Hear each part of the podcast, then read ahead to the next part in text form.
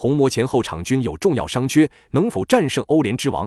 以下给大家整理了六点赛前关键信息，希望能帮到大家。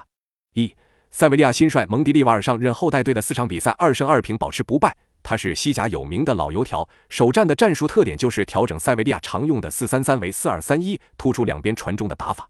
二、塞维利亚相较于联赛中的低迷表现，本赛季在欧联杯中依旧是非常出色，连续淘汰了费内巴切和埃因霍温，首回合也在二球落后的情况下扳平曼联，不愧是欧联杯之王。三、塞维利亚上半赛季的主场一场不胜，而下半赛季的主场仅输掉一场，曾经的主场龙似乎又回来了。四。曼联的主力中卫组合瓦拉内和利桑德罗马丁内斯都会因伤缺席本场比赛，而锋线上的王牌射手拉什福德也无法出战，前后场都有关键伤缺。五，曼联虽然拉什福德伤缺，但马夏尔近期复出后的表现不错，连续二场比赛参与进球，他的进攻威胁性要比维格霍斯特高不少。六，曼联首回合交锋中萨比策梅开二度，表现亮眼，而他上周末联赛没首发，本场大概率会重返首发。那么本场比赛你更看好谁？